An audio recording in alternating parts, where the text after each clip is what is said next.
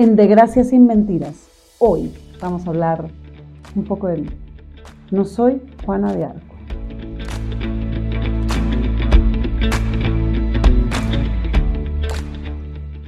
En estos días alguien me dice, no soy Juana de Arco, déjate de joder con eso de cargar con el peso de los cobardes para liberarlos. Porque verás que al final, ¿a quién van a crucificar esa voz? Y sí, tenían toda la razón. No soy ella, porque cada quien decide la luz o la sombra que desea ver. Así como en el mito de la caverna de Platón. ¿Lo conoces? Era un grupo de humanos que vivieron siempre amarrados, mirando hacia la oscuridad. Ellos solo veían sombras, y ese era su mundo. Hasta que un día uno de ellos logra soltarse y corre hacia la luz. Allí se da cuenta de que hay colores, brillo, personas y todo un mundo real al que puede pertenecer.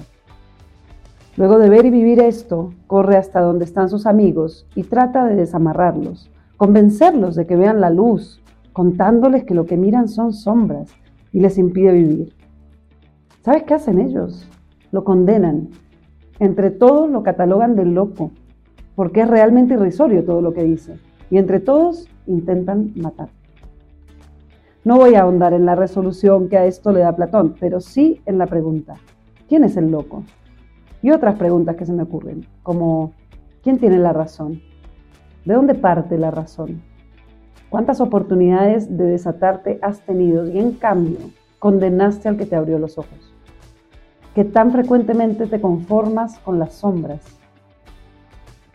No, no soy Juana de Arco, porque me duelen las lanzas. No soy Juana de Arco porque mi lucha es la palabra y la sonrisa, no las armas. Tan solo soy como ese loco que desde la infancia quedó sin ese lazo y vio el mundo sin guías, pero no podré mostrártelo jamás si tú no deseas verlo. ¿Cuál es tu verdad?